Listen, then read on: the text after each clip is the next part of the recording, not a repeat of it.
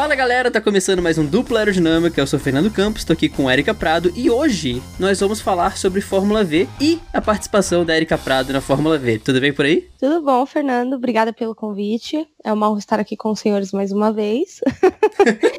Queridos quarenteners, espero que esteja todo mundo, cada um em sua casa, sem fazer reuniãozinha pra ouvir podcast. Não sei nem se isso existe, mas né, não sabe. Deve existir. Antes que todo mundo se pergunte, deve estar todo mundo naquele, naquele sticker do Pocoyo olhando para mim. Vai para onde? Apresentando dupla. Hoje, como é um, um, programa temático de Fórmula V e que a Erika vai responder as perguntas, nada mais justo que a gente inverta as cadeiras. No estúdio virtual do Dupla, a gente acabou de inverter as cadeiras. Eu fui pra cadeira do host, ela foi pra cadeira do, do, dos convidados, mas vai voltar ao normal. Não se preocupe. Até isso aqui é, uma, é um acontecimento raro. Mas, entrando na nossa pauta, a gente vai passar por algumas perguntas e algumas questões sobre a Fórmula V. E a primeira pergunta vem de um fã, vem do Anderson Barreto que mandou pra gente. E a Erika, inclusive, recebeu essa, essa resposta recentemente. Qual é o significado de Fórmula V? É, até tem uma, uma pergunta muito engraçada. É, essa pergunta é muito engraçada porque, assim, né? A gente lançou a caixa de perguntas, né? Entre aspas, do conteúdo. E aí a primeira pergunta foi essa do Anderson. E é a única pergunta que eu não fazia ideia de como responder. aí eu vou, eu fui pesquisar, né? Eu consultei o Fernando, né? Que também chama Fernando, tem muitos Fernandos à minha volta. O Fernando é o assessor de imprensa da, da Fórmula V. E ele me mandou a resposta completa. Quando começaram a, a, fabricar os primeiros carros com as peças Volkswagen, foi chamada de Fórmula Vals, V em alemão. E quando os americanos criaram a categoria, passaram a usar o termo em inglês, Fórmula V, que é VEE. No Brasil, quando chegou em 1967, foi aportuguesada, entre aspas, né, para Fórmula V. Mas quando recomeçou em 2011, teve um, um hiato aí e voltou em 2011 pelo comando do Flávio, do Zulino e etc. Adotou-se a grafia em inglês por ser uma categoria internacional, né? Inclusive pouca gente sabe, mas a Fórmula V não tem só no Brasil. A Fórmula V tem na Europa, a gente tem até inclusive contato com algumas equipes da Alemanha, da Espanha, então assim, é, é uma categoria já conhecida né? e tem a ver com, o, com a construção do carro. O nome veio disso. Então, tecnicamente, chamar de Fórmula V e Fórmula V, os dois estão valendo, né? Que eu já vi essa confusão antes. Tá valendo. Ok. E quais são, assim, antes de entrar na sua participação na categoria, quais são os aspectos técnicos dos carros que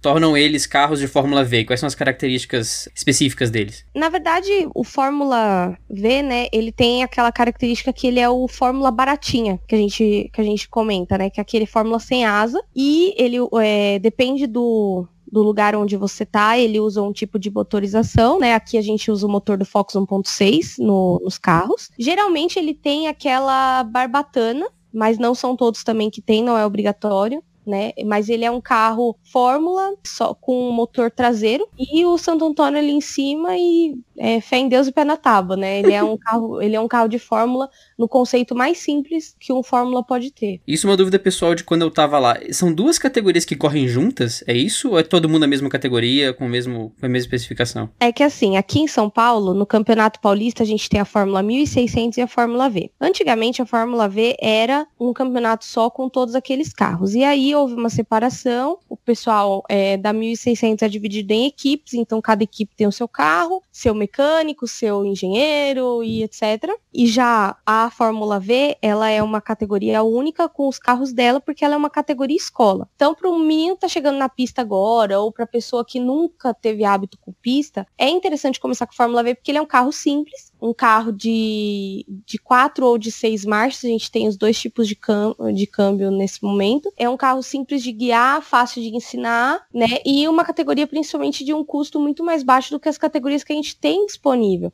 Porque, por exemplo, se é correr de Fórmula 3, Fórmula 4 é muito mais caro. Os carros são caros. Então, o Fórmula V, como ele é montado aqui, o chassi é montado aqui e tal. Então a gente tem essa flexibilidade de fazer uma categoria mais barata, né? E aí a, e a 1600 também é da mesma forma.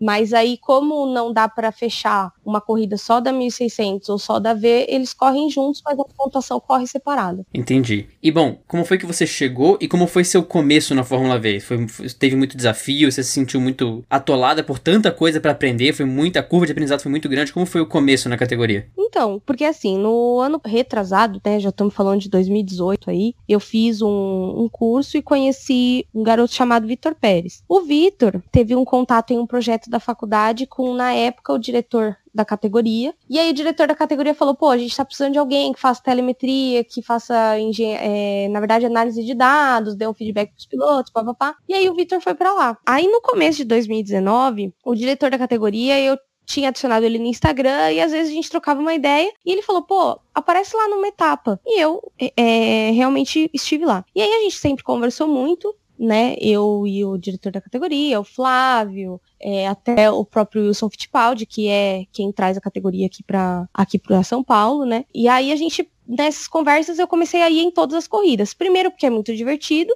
né? Porque é uma categoria bem competitiva. Segundo, que eu comecei a acompanhar o Vitor, já visando poder trabalhar na categoria. Só que a categoria tem uma, uma equipe enxuta, né? Então, eu estive lá e fui é, ajudando no que eu podia tal. E sempre já aprendendo qual era os macetes das coisas que eles faziam. Beleza, quando chegou no, no meio de 2019, é, o Vitor teve que parar de, de ser engenheiro da categoria, porque o Vitor ele tem uma oficina, inclusive ele abriu uma oficina de carros, é, de carros de corrida. Né, ele vai ser, ele vai é, abrir uma preparadora, né, que a gente fala, para preparar carro de corrida, motorização, tal. E ele manja muito dessa parte. Na verdade, de todas, né? Ele é um amigo que me ensinou muito ali, a gente teve várias trocas. E aí, um dia, eu tava no trabalho e o um dos diretores lá me ligou e falou assim: Meu, tá disponível no fim de semana? Eu falei, tô. Vem fazer um teste na Fórmula V. Que aí foi o dia que o Fernando esteve lá comigo. Que era meu aniversário,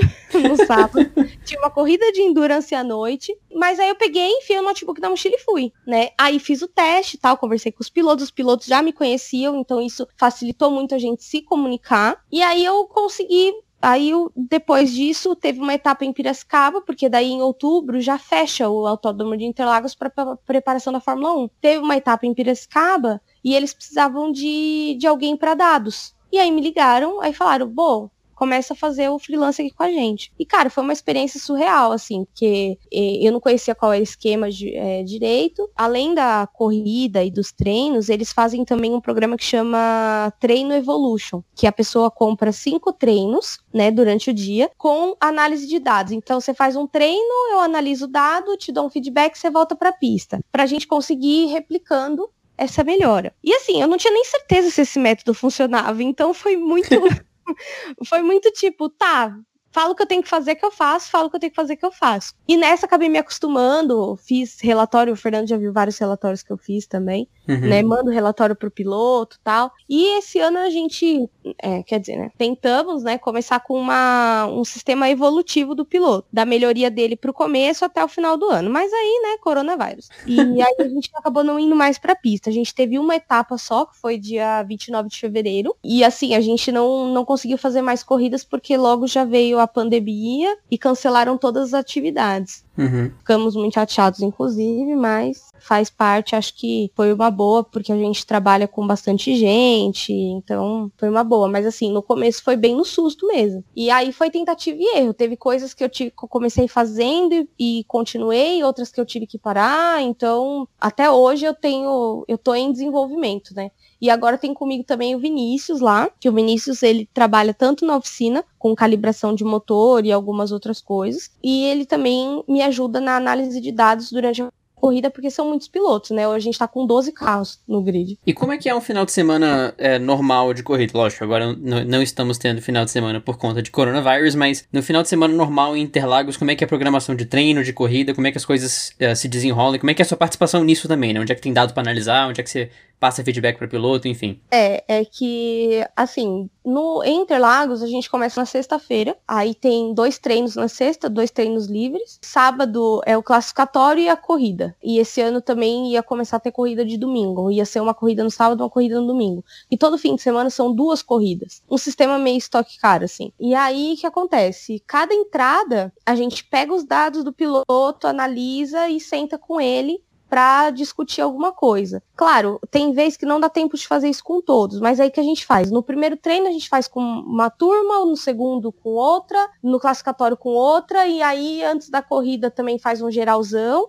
A gente trabalha, eu pelo menos trabalho muito pós-corrida, né? Depois do dia 29 de fevereiro, eu sentei, defini um método para mim que eu achasse legal. Até preciso validar isso com os pilotos antes de voltar, porque o que acontece? A análise de dados é muito legal, mas ela também pode ser muito cruel, principalmente quando você não é um piloto que está treinando constante. Uhum. Quando está treinando constantemente, você passa o relatório três, quatro dias depois da corrida. E aí o, o, piloto lê, ele vê o que ele concorda, o que ele não concorda, o que ele tem dúvida, a gente debate. E quando chega na próxima etapa, a gente só dá uma revisada e ele já vai. Que essa esse é o intuito do método que eu tinha traçado, né? E aí eu fiquei naquelas, né? Eu terminei todos os, os relatórios falei, tá, só que agora quando eu mando? Porque eu não posso deixar que isso caia no esquecimento. Porque eu tenho desde piloto que tem o simulador em casa, que fica replicando aquilo o tempo todo, até o cara que só vai ver o carro de novo no treino, que paga treino extra, que vai fazer treino. Então, com essa situação do, corona, do coronavírus, ficou um pouco complicado de eu passar qualquer coisa para eles, porque eu não quero que isso caia no esquecimento, entendeu? E aí também fui melhorando o método, não vou mentir, né? Algumas coisas eu achei que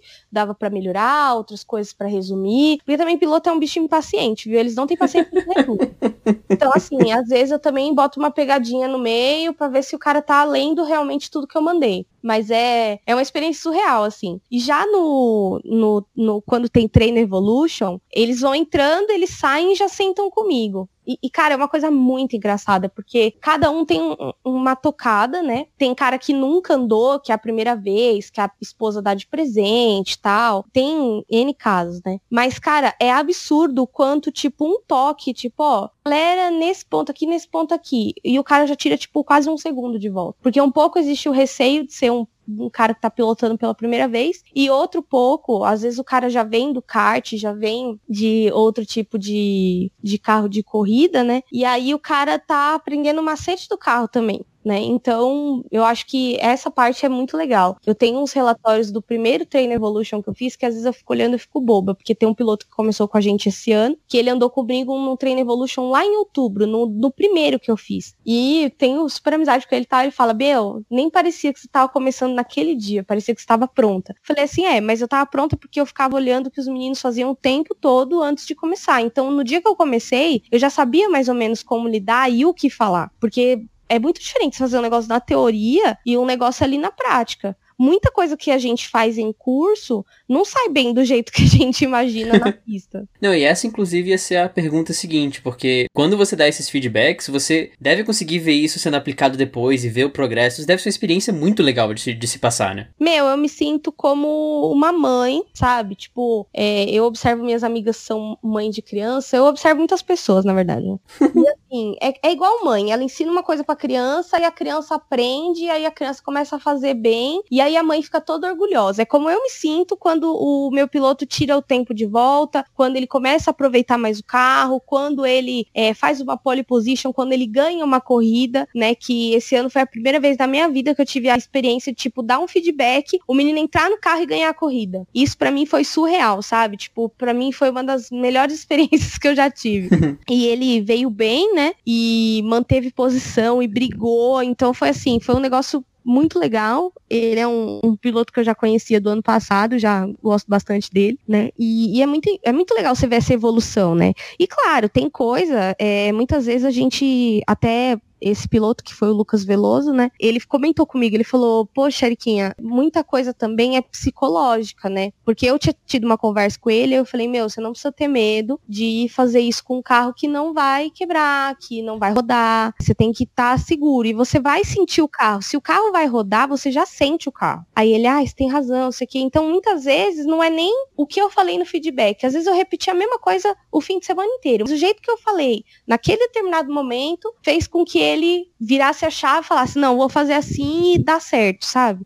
então, muitas vezes você também é psicóloga. Sim, eu lembrei muito da experiência de dar aula também, quando um aluno meu usa uma palavra diferente, quando ele entende o negócio, você fica todo, oh meu Deus, ele é conseguiu! Que coisa fofa, é então, é. Somos bem professores. eu te entendo e já vou emendar numa que eu ia deixar mais pro final, mas que já dá para aplicar aqui, porque eu acho que você acabou respondendo. Eu ia fazer, eu ia te perguntar qual foi o momento mais feliz e o momento mais engraçado, talvez, mas o mais feliz eu acho que você acabou de falar qual foi, né? Sim, foi o dia que o Lucas ganhou a corrida. Esse dia foi surreal. É, e foi um dia também que eu não tava muito bem, eu comigo mesma. Então, sabe, eu fui, mas eu, eu cheguei no autódromo e falei, meu Deus do céu. E o autódromo, para mim, ele já tem aquela energia de renovação. Eu chego no autódromo, tudo fica lá fora. Problema, conta pra pagar, qualquer coisa fica do lado de fora. E quando eu entro, eu sou uma outra pessoa. E aí, naquele momento, foi um dia que eu não tava legal, mas eu falei, cara, eu vou fazer o meu melhor e espero que dê tudo certo e vai ficar tudo bem. Foi esse dia, né, que ele ganhou. E eu, eu saí de lá radiante, cheguei em casa, nossa, muito feliz. E o momento mais engraçado, deixa eu pensar. Vale o destaque quando eu tava lá, eu percebi que a atmosfera é tão boa que a galera vive se, se zoando, se enchendo o saco. Então, Sim. eu imagino que escolher um é complicado. é. Não, porque assim, eu tenho muita amizade também com os mecânicos, né? Porque é uma coisa que acontece em toda categoria, que mecânico não gosta muito de engenheiro, né? Porque ele fala que engenheiro não põe a mão na massa, pipipi, popopó. e assim, um pouco isso é verdade? Sim, um pouco é, porque o nosso trabalho é focado em outra coisa. Mas eu acho que também vai do companheirismo que você que você cria em cada lugar. Por exemplo, nesse companheirismo que a gente criou, meu, eles estão consertando o carro, pode ser 11 horas da noite. Eles vão estar tá consertando o carro e eu vou estar lá. Momento Július, eu vou estar lá. Sim, é bem isso. E aí eu fico, é, e eu fico lá se a gente tiver que ficar no, no autódromo até meia-noite, eu vou ficar lá até meia-noite. Uhum. para ver se o carro saiu funcionando pro dia seguinte. E às vezes você deixa o carro funcionando, você chega no outro dia às 6 horas da manhã e o carro não liga. então, Muito bom. assim, é, o carro de corrida é sempre uma surpresa, né? Então, é, é, é, uma, uma coisa legal. Eu acho que o momento mais engraçado que eu já tive foi uma vez que a gente estava em Piracicaba e aí eu comi, eu jantei, né? E acho que a janta não me fez bem. E, cara, eu passei muito mal. É, eu, eu tava com um tipo de uma virose. E eu ficava toda hora indo no banheiro, indo no banheiro, tomando água, tomando Gatorade, passando mal, passando mal, passando mal. Só que, meu, eu fui muito burra, porque todo autódromo tem uma porcaria de um, uma ambulância. Ele tem um ambulatório, é, é obrigatório ter uma ambulância ambulatório. Aí a menina, aí uma menina, tipo, esposa de um piloto falou pra mim, já foi no ambulatório? Aí eu, putz, não. Ou seja, eu fiquei o dia inteiro vomitando. É, e aí, tipo, duas horas da tarde, quando a gente já tava quase acabando, que eu me toquei que eu podia ir num ambulatório e tomar um negócio. Aí tomei um daqueles floratil, sabe? Sei. E um outro pra, e um Dramin pro enjoo e fiquei o dia inteiro bem. Eu falei, nossa, meu, eu desperdicei bons momentos aqui passando mal. Eu lembro que você me contou essa história, mas eu não lembro de, de outro lado dela. Alguém mais passou mal ou foi só você? Fui só eu. Foi a premiada. Uhum. É porque eu tenho um estômago meio zoado, né? Um estômago meio zoado, um intestino que não funciona muito direito, aí junta tudo, cara. Não, e o pior, todo mundo olhava para mim, dava pra ver na minha cara que eu estava passando mal. Eu tava vendo até as fotos daquele fim de semana, esses dias que o Marcos, que é o fotógrafo, me mandou. Eu falei, mano, tava na minha cara que eu tava morrendo esse dia. Eu tava morrendo real oficial. Eu tava muito zoada. É impressionante ver como dupla sempre vai para um ponto que está passando mal.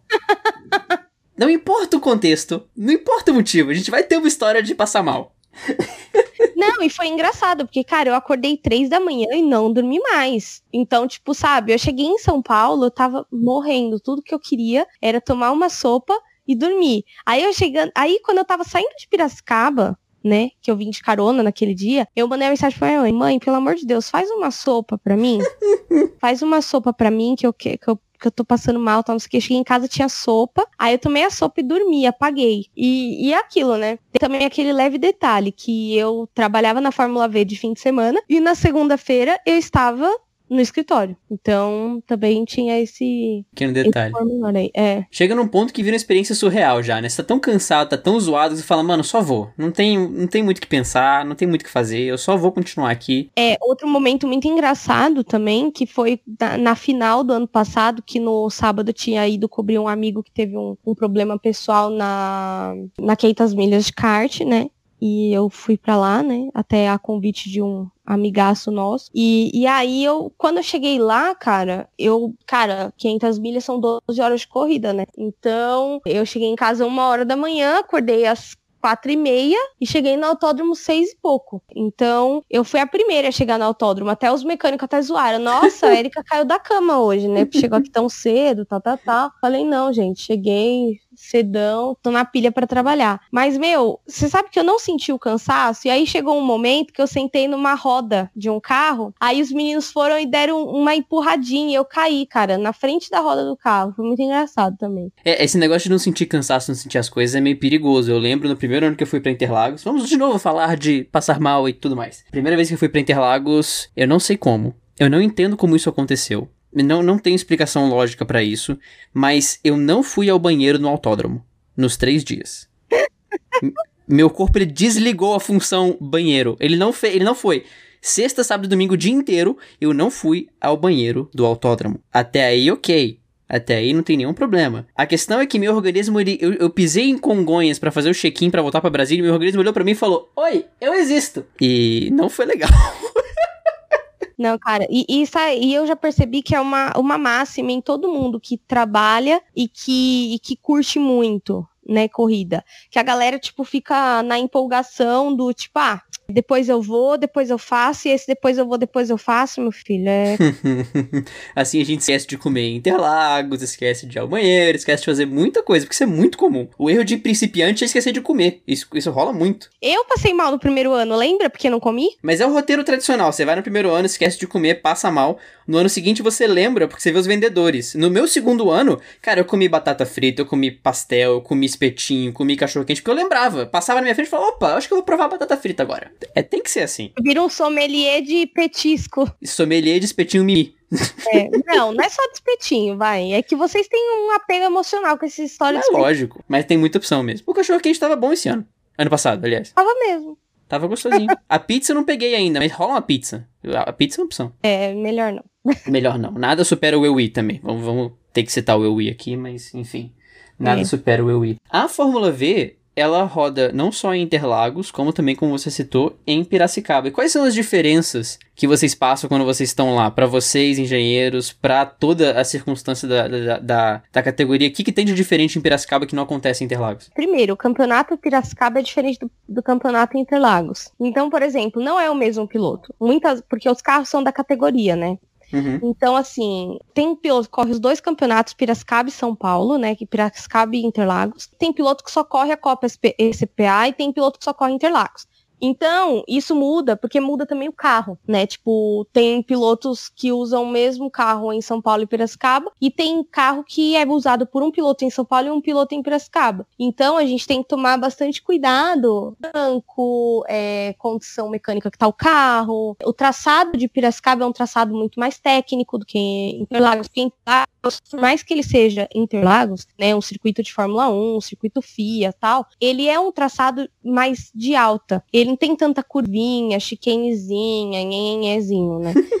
e, e tananã, né? Como diz a minha do Big Brother lá. Mas o, ele é um traçado bem técnico, mas ele é técnico alta velocidade. Então você tem bastante curva de alta, você tem o S, que é bem técnico, outra parte bem técnica é o setor 3, que é laranjinha, pinheirinho, bico de pato e junção ali. Então você tem a, a parte do de Interlagos, que é muito técnica, mas em Piracicaba o circuito é travado. E a diferença é essa, basicamente. Uhum. E pra, o, o, final de semana funciona de alguma forma diferente? Muda treino, muda dia de corrida ou é a mesma coisa de Interlagos pra lá? Mesma coisa. A estrutura é a mesma, né? Sexta e sábado, e agora se tornou sexta, sábado e domingo. Quanto tempo você leva de viagem de São Paulo até lá? Depende. Veja bem, depende, porque geralmente são três horas. Só que o que acontece? Não sei porquê, tem alguma coisa que zica a minha saída de São Paulo, cara. Não porque sou eu. Toda vez é uma chuva. Cara, teve uma vez, juro por Deus, eu saí de lá às 7 horas da, da noite, saí daqui da, da, do Tietê e cheguei lá quase 11 horas da noite, cara. Foi absurdo. E, e tipo, 4, 5 horas. Porque ali você pegou um trânsito, a estrada dali é complicada também. É, você pegou um trânsito, já era, entendeu? Você fica 3, 4 horas ali. E aquele negócio, né? Pra ir, todos, todo santo ajuda. Agora, pra voltar depois do cansaço do final de semana inteiro, deve, deve dar uma pegadinha também, Sabe né? o que é pior que não? Eu sempre Sério? volto mais rápido. Olha. Eu acho que pra voltar é mais fácil do que pra ir. O caminho já é conhecido, né? É. A gente às vezes até faz uma graça de parar em algum lugar para comer. Olha só. E quais que você considera ser serem os maiores desafios para você e para os pilotos assim? O que, que você vê que são os maiores desafios para quem trabalha, para quem tá trabalhando e para fazer a Fórmula V ir para frente assim, de, de dificuldade? Eu acho que a, o maior desafio de todo mundo é que assim, a gente faz tudo com, com uma equipe enxuta, com poucos recursos, sabe? Então, assim, por exemplo, tem coisas que quebram durante o fim de semana que, meu, geralmente demoraria uns dois, três dias pra gente arrumar. E os meninos arrumam em duas, três horas entendeu? Que é ali depois do treino ou antes da corrida. Então, cara, já vi eles trocarem é, o câmbio é, de um classificatório para uma corrida, que é geralmente é um intervalo de duas, três horas. Quando é tudo isso? Às vezes é uma hora e meia, duas. Então, assim, o pessoal realmente trabalha muito, se empenha muito, se esforça muito para fazer a coisa andar. E eu lembro quando eu tive essa, essa, essa presença, no, quando eu fui com, com a Erika no dia 8 lá no, no de setembro, o autódromo, para você poder abrir para essas categorias, ele tem um dia inteiro de atividades, mas eu lembro de uma conversa que a gente teve no final do dia, quando tava tudo pronto, a gente sentou para assistir um pedacinho do Endurance antes da gente ir embora. E a conversa que a gente teve foi, cara, isso aqui paga o autódromo, a gente consegue pagar o uso do autódromo, mas se tivesse uma divulgação boa pro público vir, cara, é um dia tão bom pro público e por um preço tão acessível, você vê tantas categorias é, diferentes andando, que às vezes a divulgação também atrapalha um pouquinho, né? É, eu acho que, assim, a gente tem um, um sério, um sério problema que, assim, isso a gente foi, comentou no curso que eu fiz da Porsche em 2018. E é o problema que eu continuo vendo sempre. É, a gente tem um, um sincero, uma sincera dificuldade de dar valor a algumas coisas que a gente tem ali de fácil acesso. Por exemplo, no dia que corre a Fórmula V, corre a Fórmula V e a, e a Fórmula 1600, corre a Old Stock, às vezes corre o 15, né, o Brasileiro de Marcas, tem Track Day, tem desfile dos Opalas, então assim, é isso que você falou mesmo, você tem uma, uma turma para bancar o, o autódromo e, e, assim, Interlagos ele tem uma peculiaridade de datas, porque como ele, cede, ele cedia a Fórmula 1, ele fica quase dois meses fechado, só para receber a Fórmula 1. Então, você tem uma, uma agenda concorrida, vai, digamos assim. E aí uhum. você tem é, muitas categorias e para você pagar a estrutura do autódromo, você juntando todo mundo, dá para você pagar, só que daí tem aquele negócio, ah, não é Fórmula 1, ah, não tem piloto famoso, ah, não tem isso, então não vou. E tem muita gente que pensa assim, só que o Campeonato Paulista, e tem, eu já vi corrida legal lá de Sprint Race, que não é um campeonato paulista, é um campeonato de carro GT, né, que vai ser GT agora esse ano. E, assim, você vê vazio entendeu? O pessoal perambulando para lá e para cá e vazio. Sendo que, meu, umas puta corrida legal e tal. Então, assim, a gente não tem. É, o automobilismo nacional é aquilo que eu falava no passado quando a gente fez a série sobre automobilismo nacional. Ele é pouco valorizado, mas ele tem muita coisa legal para se fazer. Então, tem arrancada, por exemplo, que ninguém. que, assim, é um evento lotadíssimo né? Não é no autódromo, é no cartódromo de Interlagos. É lotadíssimo o evento, mas é por, por gente já entusiasta, já que já tá acostumada com aquilo, que já gosta. Você não consegue ver, tipo, um, um novo fã de arrancada chegando lá, entendeu? É nicho do nicho, né? É. Então, assim, o Campeonato Paulista, né, seja ele qual for, ele é, seja o Paulista de Marcas, a Old Stock, etc. O público tem que ter uma aceitação maior com o que não é gigante e que não é conhecido, sabe? Eu acho que falta isso também. O pessoal abria um pouco a cabeça e pensar, pô, existe um pouco mais do que Fórmula 1, Stock Car, Copa Truck, HB20 e Porsche, sabe? Porque a gente tem de tudo. E a Porsche também, no começo, era difícil quem tinha hábito de ir, né? Depois que foi se fortalecendo e hoje é uma corrida lotada. Uhum. E quando a gente tava desenvolvendo esse programa e fazendo a pauta, a gente tava conversando, falando sobre as perguntas tal, não sei o quê. E, e a Erika falou um negócio muito interessante. Ela falou: eu posso falar de Fórmula V o quanto eu quiser. Não tem problema quantas perguntas a gente colocar na pauta. Então eu abro esse espaço no, no, no na, na, parte final do programa para você declarar toda, toda a sua felicidade e seu apreço pela Fórmula V, que eu sinto que é algo que é muito profundo. Então, você tá com o microfone. Pode usar esse momento. O momento é seu. Muito obrigada, senhor. muito obrigada. Não, eu acho que, cara, eu, eu recomendo, eu sou suspeito para falar porque eu sou muito apaixonada pela categoria, pelos carros, pela forma como é feita. É, os mecânicos são praticamente uma família ali dentro, eu me sinto bem ali perto de todo mundo. E assim, quem quiser fazer um treino, cara, um treino, eu não sei realmente quanto custa, mas assim, se vocês quiserem informações, entra no site da Fórmula V, formulaVbrasil.com e qualquer coisa fala comigo, conversa com o pessoal lá também, porque dá para você fazer um treino também. É só um treino, não precisa de telemetria, nem fazer aquele clínica de pilotagem, nada. Você pode fazer só um treino só para você brincar com o carro, para você ver como é que é, né? Então eu acho que isso é interessante, porque a categoria aproxima as pessoas. E existe um campeonato, existe pódio, existe todas as coisas. E a gente tá, é, o pessoal da Fórmula V, a organização, né, tá investindo esse ano em divulgação, é que infelizmente tudo que tinha para ser feito teve que ser pausado, mas eu acho que é uma categoria que você consegue conhecer muitas pessoas, você consegue conviver com as pessoas, perguntar para as pessoas. É muito, é muito normal eu ver pilotos sentado um com o outro, dando dica, ó, oh, aqui você faz assim, ali você faz aquele trecho ali,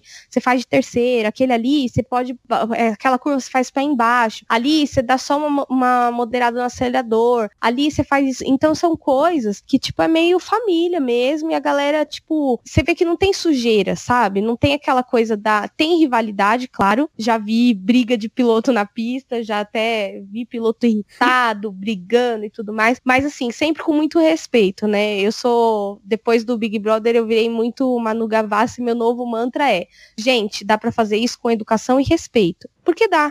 Tudo dá para fazer com educação e respeito. E eu acho que na Fórmula, na Fórmula V, eu acho que tem esse ambiente mais familiar e convido todo mundo para a próxima etapa que tiver em São Paulo, tá indo lá. Pra vocês terem noção, um dia para você visitar box da Fórmula V, box da Fórmula 1600 e da Old Stock é 30 reais em Interlagos, entendeu? Então não é uma coisa cara. Você paga 30 reais, você fica andando ali livremente, conversa com os pilotos, conversa com o pessoal do, da, dos mecânicos, vê os carros de perto, tira foto, sabe? Sem constrangimentos. Então eu acho que essa, essa humanização do automobilismo, que a gente está acostumado com o automobilismo glamour muito mais frio. E, e o que eu sinto nas categorias paulistas e principalmente na Fórmula V é uma humanização daquilo, de você ter a, as pessoas por perto, de ter as pessoas é, sabendo daquilo. Então, com a curiosidade certa, até no, no, ano passado, no ano passado não, no começo desse ano eu fiz o Evolution de um menino chamado Júlio, e foi bem engraçado, porque ele virou para mim e falou assim, nossa, eu sigo você no Instagram, sabia? Aí eu, não, mas que bom saber, né? aí falou, não, porque eu já tinha visto você falando da Fórmula V, já vi você aqui, aí resolvi vir fazer. E, cara, foi muito legal. Porque, tipo, aí ele me falou, pô, verdade, isso que você falou aqui do ponto tal. Então, assim, tem é, aquela coisa. E ele fez, levou um amigo para fazer foto também. O amigo dele fez bastante foto Nossa. dele. Então, assim, é um ambiente bem livre e um ambiente bem, bem confortável e familiar para você ficar um pouco mais perto do esporte que a gente tanto gosta, né? Acho que essa é a principal, a coisa mais gostosa que eu vejo da Fórmula V. E em Piracicaba, não sei se tem alguém aqui que tem essa disponibilidade de estar lá, mas é mais íntima ainda, entendeu? Então, assim, é, é muito legal legal. Vale a pena comparecer e checar como é. Eu posso. Já deu pra perceber, acho que durante o programa, mas eu também posso. Pela pouca experiência que eu tive, posso recomendar também, porque foi um dia sensacional. A proximidade, a atmosfera diferente, a atmosfera realmente da galera que abraça a categoria, que se abraça. Então. Foi um dia muito, muito bom. Uh, meu único dia lá, então imagina a Eric que tá lá toda hora também. Eu ent... Quando eu fui, eu entendi todo esse amor e todo esse apreço pela categoria. Você quer adicionar mais alguma coisa? Quer comentar mais alguma coisa? Tem alguma coisa que você quer botar para fora? Não, acho, acho que é só isso mesmo. então, antes da gente ir, a gente tem que fazer uma coisa que a gente não fez até agora esse ano, porque tivemos programas atípicos, programas com convidados, enfim. Verdade. A gente não falou dos best fans até agora esse ano, então a gente tem uma dívida a ser paga. Eu vou falar dos. Eu, você fala dos best fans do, do Twitter, eu falo os do Instagram, beleza? Fechou. Então, nesse episódio de 2020, nós tivemos a Ana Luísa Aninha no Instagram, além da Michelle Bragantini, a Valentina Cataoca, o Léo Alves, a Ana Beatriz, o Jonatas Melo e a Mara Soares, todos suspeitos, usuais. A gente já conhece cada um de vocês, então muito bom ter vocês por aqui. E no Twitter nós tivemos também a Júlia Vieites, não teve pérolas esse ano ainda, acho que a gente tá cometendo menos gafes esse ano. É, Thaís Rodrigues, Michele Bragantini e Ricardo Banniman Soares, nosso querido que teve também aqui como, como entrevistado do dia, vamos dizer assim. E a gente já entra em encerramento, né? Mas eu tô te atravessando, acho. eu tava querendo ver como é que ia acontecer esse encerramento. Mas a gente vai ficando por aqui. Eu agradeço a todos vocês por estarem nos escutando. Se você quiser falar com a gente no dupla, arroba, arroba, arroba, legal. arroba. Você falou que a gente não tinha pérolas? Tá na. Foi Sônia essa, cara. Oh, meu Deus. Arroba dupla, arroba de aerodinâmica no Twitter e no Instagram, além do facebook.com barra dupla aerodinâmica. Eu sou Fernando Campos, você pode me encontrar dando pitaco sobre a NFL no NFL dos Brothers, um podcast que começou por agora, pode procurar NFL dos Brothers no seu agregador favorito, e também arroba fbrandãocampos no Twitter e no Instagram, se você quiser falar comigo. Érica, suas considerações finais e encerre o programa pela primeira vez na história. Bom, primeiramente, pessoal, muito obrigado por, por terem ouvido esse podcast, espero que vocês sejam, tenham gostado, foi um podcast um pouco mais curto, espero que não tenha ficado alguma dúvida, e se ficou alguma dúvida, pode mandar pra gente em qualquer uma das nossas redes sociais, que eu vou estar tá aberta a responder. Convido todos vocês a irem me visitar lá na Fórmula V assim que tiver a primeira corrida. E quem tiver interesse de, de fazer o, o treino Evolution ou, ou a clínica de pilotagem da Fórmula V, etc., o site da Fórmula V Brasil é www.fvee.com.br, né? Fórmula V Brasil. E é isso aí. Aí vocês entrem na, na parte Quero Correr. E aí lá vocês vão ver todas as, as modalidades de treino e etc, etc. Então, gente, vocês podem estar entrando em contato. Se tiverem dúvida, pode falar comigo, que eu também falo com o Flávio, com a Juliana, com o pessoal lá da organização para ajudar vocês. Então, são meu convid meus convidados para ou usarem dos meus serviços ou apenas admirarem os carros, tirar fotinho fazer uma bagunça lá com a gente. Sigam a Fórmula V no, no Instagram, arroba Fórmula V Brasil. E é isso, fico por aqui. Para me achar nas redes sociais, arroba Ericoke no Instagram, arroba no Twitter. E aguardo vocês no próximo episódio dupla, que não sei quando será e nem sobre será. Olha que maravilha. Muito planejado nessa quarentena. Ah, fique em casa. Um grande beijo, pessoal, e até mais.